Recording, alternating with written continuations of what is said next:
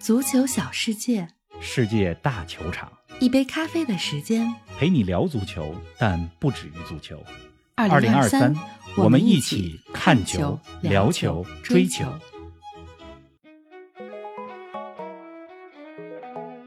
来一城征服一城，今天是费城，梅西六场九球，带领迈阿密国际挺进决赛。足球咖啡馆现场见证，支持自己的主队还是支持梅西，这成了美国球迷的大难题啊！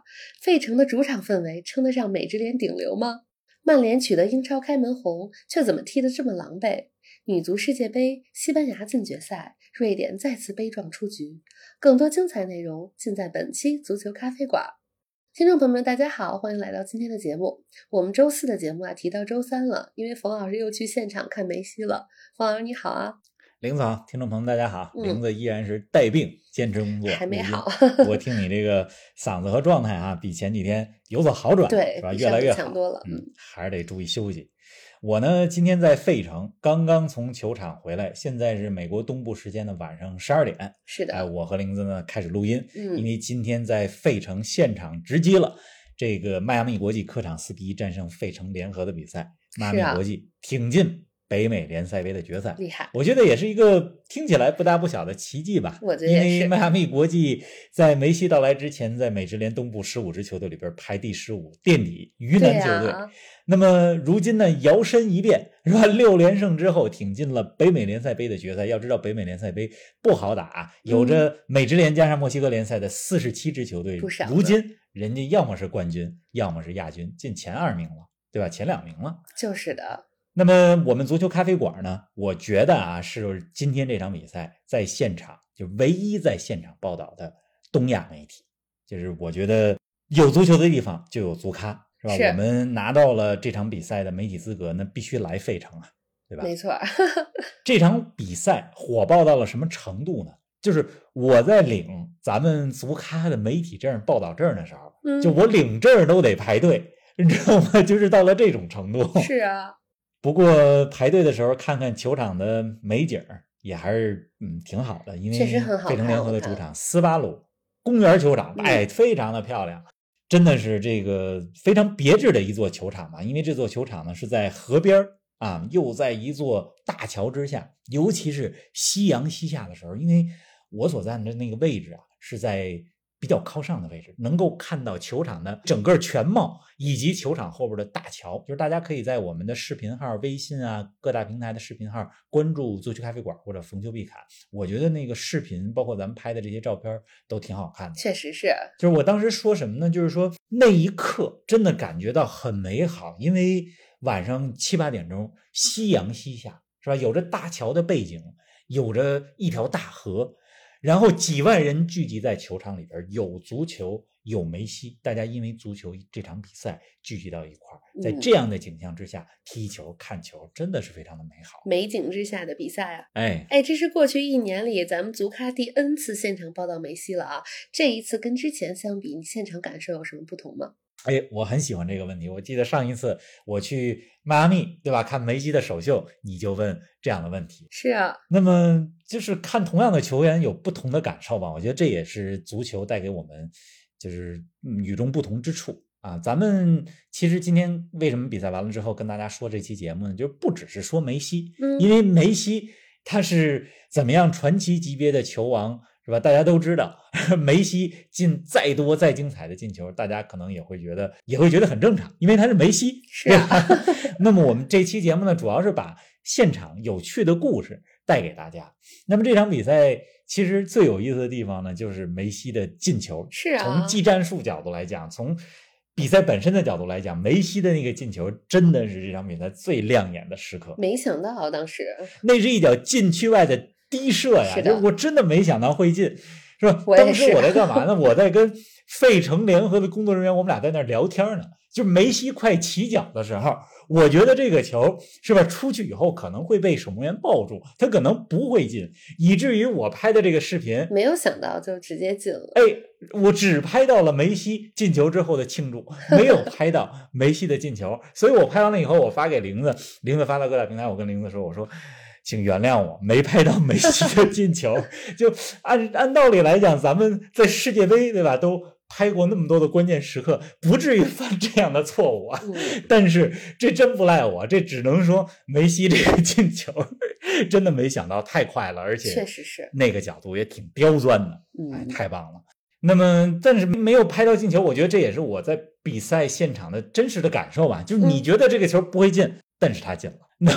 对，不光你是这个感觉，看现场直播也是啊。当时看见这个球到梅西脚下了，我也想着这没觉得是个进球，然后喝了杯水的功夫，一抬头，哎，进了，就是这么神奇。大家的感受都是一样的，无论是现场还是在电视机前，感受都是一样的。嗯，我觉得梅西带给迈阿密的，真的不只是进球和他的助攻。就是今天，尤其到了下半场比赛，我在现场看，啊，嗯更加感觉到，就是梅西其实是在通过他的呃怎么踢球，通过他跟其他球员的交流，是在教队友。在你领先的时候，尤其大比分领先的时候，怎么控制比赛的节奏？虽然迈阿密国际是吧，有一些任意球啊，稍微有一些时间上的延迟，也遭到了主场费城联合球迷的嘘声，但是这就是足球比赛嘛，是吧？梅西不仅进球，而且在北美联赛杯的征程当中有进球有助攻，更重要的是，他教给了这支球队怎么样踢足球，怎么样在领先的时候控制比赛的节奏，怎么样在落后的时候是吧去追比。网友都说梅老板这钱挣的不容易啊，还得交队友。哎，真的是，你说相比于去沙特的那些，呃，最近是吧拿到沙特 offer 的巨额 offer 的球员，就是、嗯呃梅西的作用，它不光是他自己的进球和助攻和数据还在于带整个团队啊，带队不容易啊。哎，迈阿密今天可以说是多点开花，四个进球来自于四位不同的球员。阿尔巴也是打进了加盟迈阿密之后的第一粒进球。没错，我觉得咱们经常说，美职联是一个一名超级球星就可以改变一支球队的这样一个联赛？嗯梅西确实起到了超级球星的作用。况且呢，一个好汉三个帮，阿尔巴和布斯克斯的到来对于迈阿密国际也很关键啊、嗯布斯克斯在中场掌控的作用，大家通过这一场球已经看到了。而阿尔巴呢，今天这场比赛像你所说，也是打进了迈阿密国际的第三个进球，同时也是他自己来到美职联、来到北美赛场之后的第一个进球。是的，嗯，我觉得更关键的是，就是这三名巴萨前球员的加盟，让迈阿密的其他队员他们的信心得到了很大程度上的提升。你看今天这场比赛打进第一个进球的约瑟夫·马丁内斯，啊、他是一名好球员，之前在亚特兰大联的时候进球无数，但是来到迈阿密国际之后，其实一是整支球队的实力不太行，二是呢他自己的信心也呃受到了一些影响。但是嗯通过这些连胜，通过这些前巴萨知名球员梅西、阿尔巴、布斯克斯的到来，是吧？你可以看到，就是约瑟夫·马丁内斯他作为前锋，在整个球队当中的信心，跟以前他踢美职联的时候，在迈阿密国际完全不一样了。是的，而且今天呢，迈阿密国际的开局开得很好嗯，啊，比赛二十分钟左右就打进了两个进球啊。当然，我觉得前两个这进球呢，费城联合的门将他的站位都有一定的问题。但是这两球两个球，马丁内斯打的还有梅西打的都非常的漂亮。那费城联合作为美职联的劲旅之一，今天他们很想赢。对呀、其实无论是从这个费城球迷表现出来的这种助威声，还是说费城联合他们的这个心气儿，今天都很想成为是吧，嗯在北美赛场第一支战胜梅西所在的迈阿密国际的球队。结果但是他们今天心态有点着急，而且嗯失球太早。确实是。哎，咱们说说今天的费城主场的氛围吧。从你拍摄的视频来看啊，得有好几千张站票吧？嗯，得有得有，这个嗯站票非常多，我真的是很少在一座球场就看到有这么多站票的。因为是啊，嗯，这个斯巴鲁公园球场呢，它是一个专业足球场，对吧？好在呢，就是它这个围绕着球场一周的这个走廊其实是非常宽的，嗯，就能够站很多人。所以今天赛前就是临时加了很多的站票在网站上去卖啊。我是搜了一下这个站票多少钱，我今天早上，呃，因为这场比赛是在美国东部时间晚上进行的，我是在美国东部时间早上搜，你猜卖到多少钱？多少钱？就是有的站票已经卖到了七百多美金，嚯，这是什么概念？就是人民币五千多块钱啊，是吧？这个得是这个数，你才能进这场比赛的现场。呃，不过当然就是随着呃临近比赛，有些票估计也有黄黄牛票，对吧？卖不出去，然后这票价又降了，这都有这种情况。那么今天有一个非常有意思的现象啊，我想跟大家来讲一下会什么呢？就是什么呢？就是赛前我认为啊，梅西所到之处，客场即主场。确实，就是今天在赛场上，你能够看到无数穿着阿根廷十号球衣、迈阿密十号球衣的球迷来到现场。嗯放眼望去，都是背后印有十号的号码以及梅西名字的球衣。是的，但是今天呢，又不完全和其他的比赛一样，怎么呢？就今天这个费城联合的主队球迷氛围相当可以，啊，撑得起来。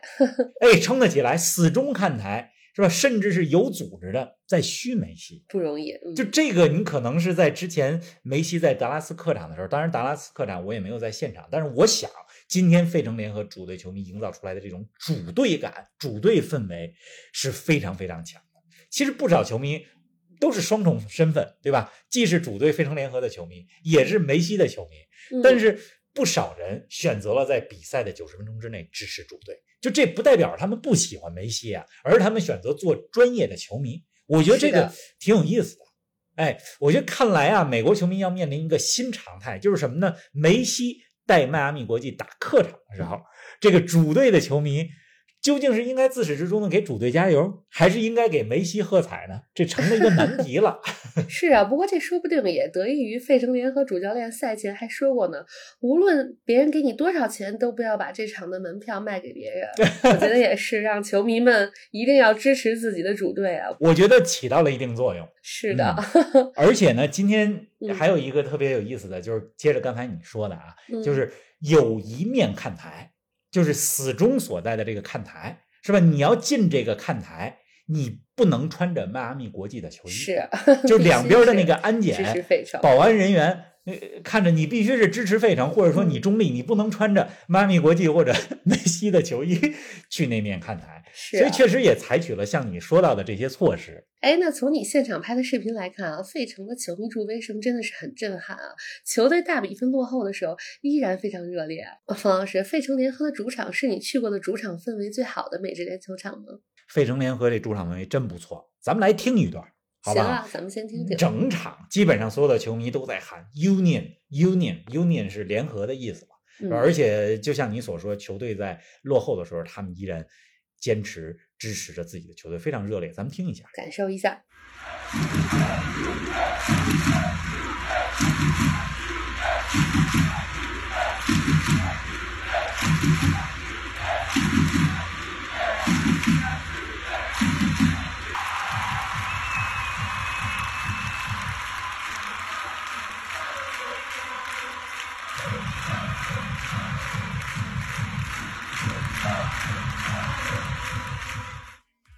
您正在收听的是《足球咖啡馆》，一杯咖啡的时间陪你聊足球，但不止于足球。我们是一档观点独立、内容原创的播客。您对我们最大的支持就是将足咖分享给更多的朋友，同时欢迎订阅我们的 V 加计划。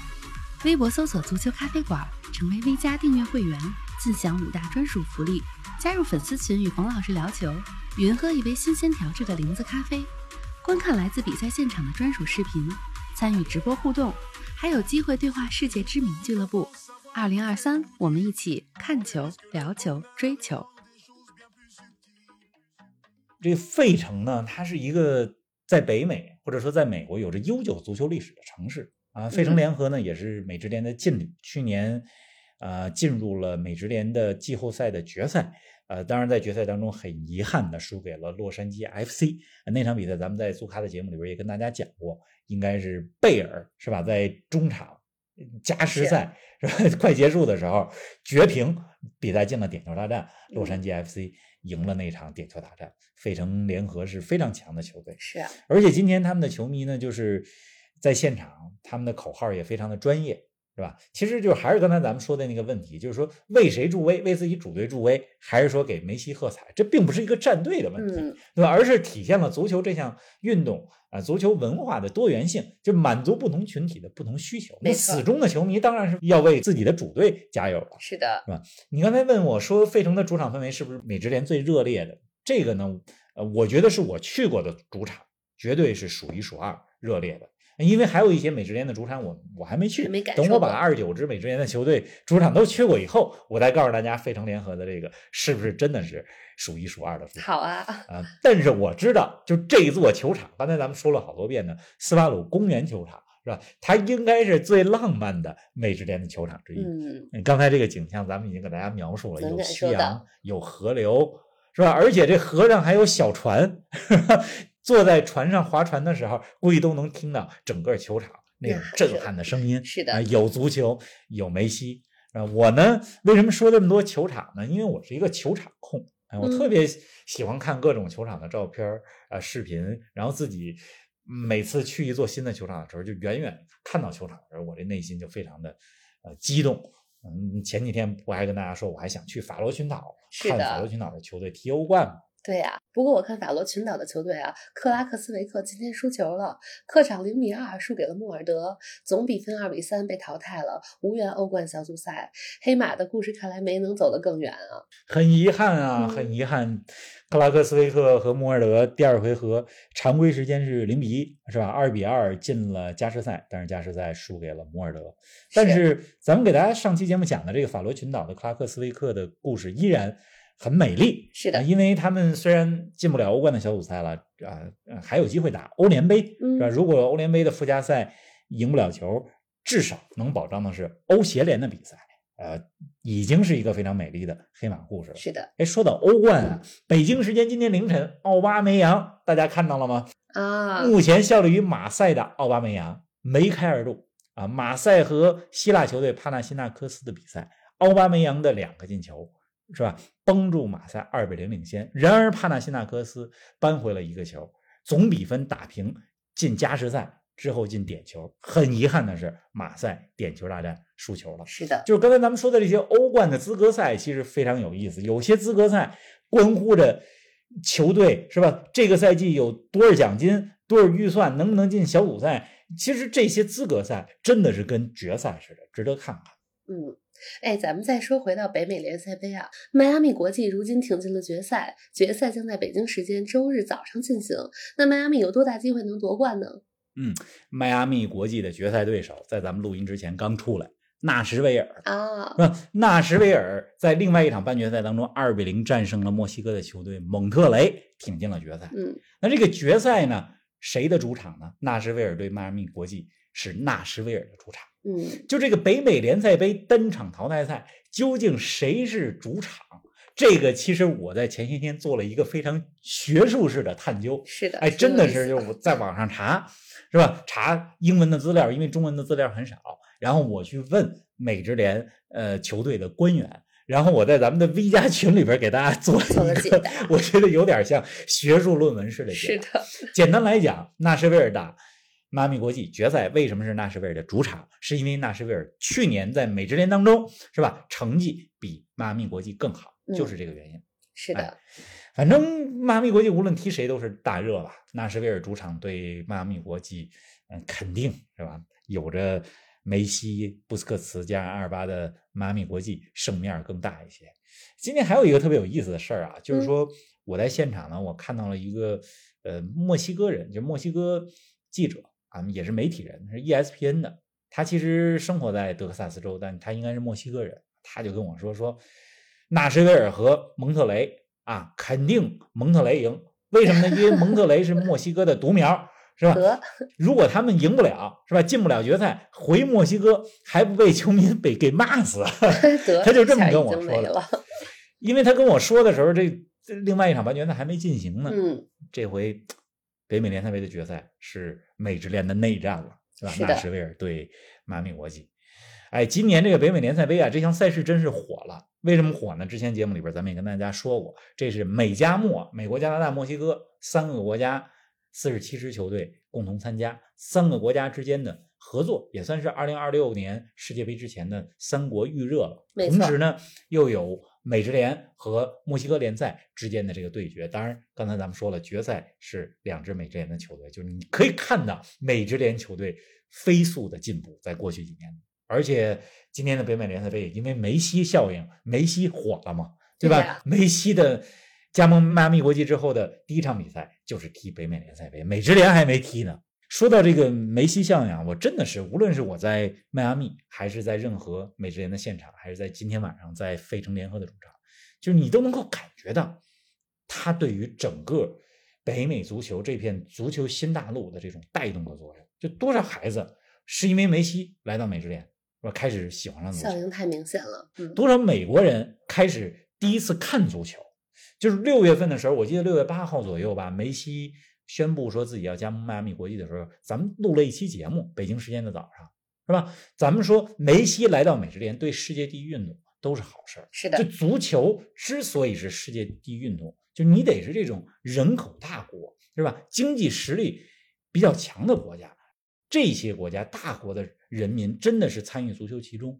而且呢，发展水平高了，足球第一运动是吧？才更加的巩固。美国都发展成这样，我觉得下一个是不是该咱们中国了？希望会是啊。我中国的球迷没得说呀啊，咱们主要说的是竞技水准和青训水准。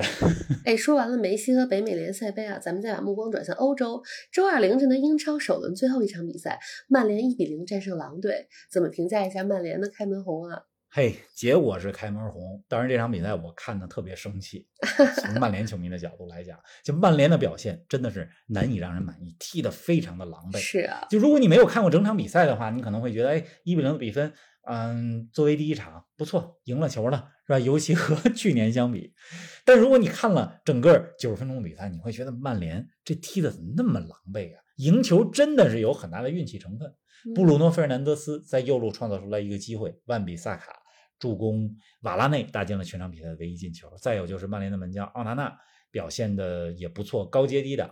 还有就是曼联在比赛快结束的时候，奥纳纳有一个出击很有争议，其实裁判要判给狼队一个点球也没有什么问题。是的，反观呢，就是狼队这边表现的真是太好了。狼队这赛季我觉得可以期待一下，他们打曼联的这场比赛虽然零比一输了球，但是带给人们很多的赏心悦目的足球啊、呃他们两三人之间那种小组配合，让人想起了几个赛季之前的意甲的亚特兰大啊、但是狼队呢要解决临门一脚的问题，临门一脚如果解决不好的话，他们依然会是一个中游甚至中下游的球队。临门一脚解决好了，狼队可以是中上游。到时候等着看一看。哎，本周末啊，德甲和意甲也将迎来新赛季的第一轮，五大联赛全部揭幕了。冯老师，周末你准备看哪几场球呢？周末有两场决赛啊，女足世界杯的决赛，还有北美联赛杯的决赛。北美联赛杯决赛，刚才咱跟大家说了，女足世界杯的决赛呢，已经咱们录音的时候已经产生了一个决赛队伍，西班牙昨天晚上应该说是北京时间的昨天下午吧，二比一战胜了瑞典。嗯，瑞典出局的方式真的是非常的悲壮。对呀、瑞典，咱们节目当中说了多少遍了，无冕之王。没错今年好不容易在淘汰赛当中淘汰了美国，淘汰了日本，半决赛打西班牙，瑞典是有机会的，但是又可惜了绝平，然后被绝杀，嗯非常的可惜。所以这是周末的两场决赛吧，女足世界杯决赛、北美联赛杯的决赛。啊，当然了，这周末就像你所说，德甲也要开幕了。没错周六的凌晨，拜仁客场对阵不莱梅，咱们看看哈利凯恩能否迎来德甲首个进球。嗯，周六的晚上，北京时间，大家别忘了中超，北京国安对阵上海申花，这是京沪德比。我记得我小时候看球的时候，那北京国安的主教练是金志扬，金志扬就经常说这么一句话：“打申花不用动员。”就这句话。京沪德比值得看。还有什么呢？还有意甲，意甲这边呢，我比较关注的比赛其实是在北京时间的周一晚上、周二凌晨，AC 米兰客场对阵博洛尼亚。啊、米兰今年咱们之前节目里边说了，走了一个托纳利，来了整个半支队，引进了非常多的呃不错的球员，看看 AC 米兰的新面貌吧。啊，英超咱们就不多说了，因为英超的焦点战大家都知道，这周末会有热刺对曼联、曼城对纽卡，而且曼城对纽卡的比赛，我知道咱们足咖 V 加的听友也会到现场。是的，哎呀，好了，说了这么多啊，你早点休息吧。比赛看完了还是挺累的，明天不在费城稍微玩玩吗？哎，不玩了，这个看完球就赶紧回家 确实录完音也挺晚了。是，费城呢是个历史文化名城，哎，我呢其实这是第三次吧，还是第四次来费城了。那费城也有一些知名的学府，比如说宾大啊，宾夕法尼亚大学，嗯，沃顿商学院就是宾大的啊。当然了，费城这个城市也有很多大家耳熟能详的体育队，比如费城七十六人队，阿伦·艾弗森，嗯，啊，当然了，这个城市费城也有很多它的问题，这是一个贫富差距非常大的啊、城市，呃，是天堂也是地狱。我不知道之前大家是否关注社交媒体，说，嗯，美国有一条街啊、有很多就是滥用毒品，最后是啊，就是这个人，嗯、嗯，非常惨，是吧？看着就跟，嗯，就是你可能会在一些电影里边会看到的人的行为举止似的，呃，这就是在费城那条街，所以费城呢也是天堂，也是地狱。确实是，我觉得每个城市都会有那么一条街是这种情况，包括温哥华也是，是吧？嗯、北美一条街。很多的城市都有这样的特征。嗯啊好了，这个录完音呢，这那玲子也多休息休息，因为毕竟是还在带病是吧？坚持工作，而且我一去球场呢，玲子就跟着发视频，呃也跟着忙活。